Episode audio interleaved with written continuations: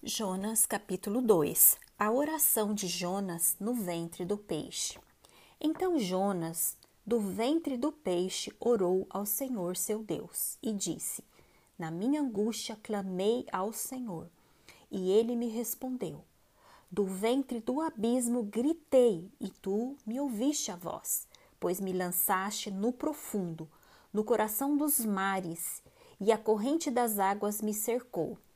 Todas as tuas ondas e as tuas vagas passaram por cima de mim. Então eu disse: Lançado estou de diante dos teus olhos. Tornarei porventura a ver o teu santo templo? As águas que me cercaram até a alma, o abismo me rodeou e as algas se enrolaram na minha cabeça. Desci até aos fundamentos dos montes. Desci até a terra, cujos ferrolhos se correram sobre mim para sempre. Contudo, fizeste subir da sepultura a minha vida, ó Senhor, meu Deus.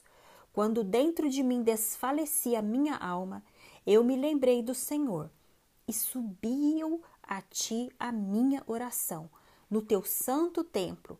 Os que se entregam à idolatria vã abandonam aquele que lhes é misericordioso, mas com a voz do agradecimento eu te oferecerei sacrifício. O que votei, pagarei. Ao Senhor pertence a salvação. Falou, pois, o Senhor ao peixe, e este vomitou a Jonas na terra.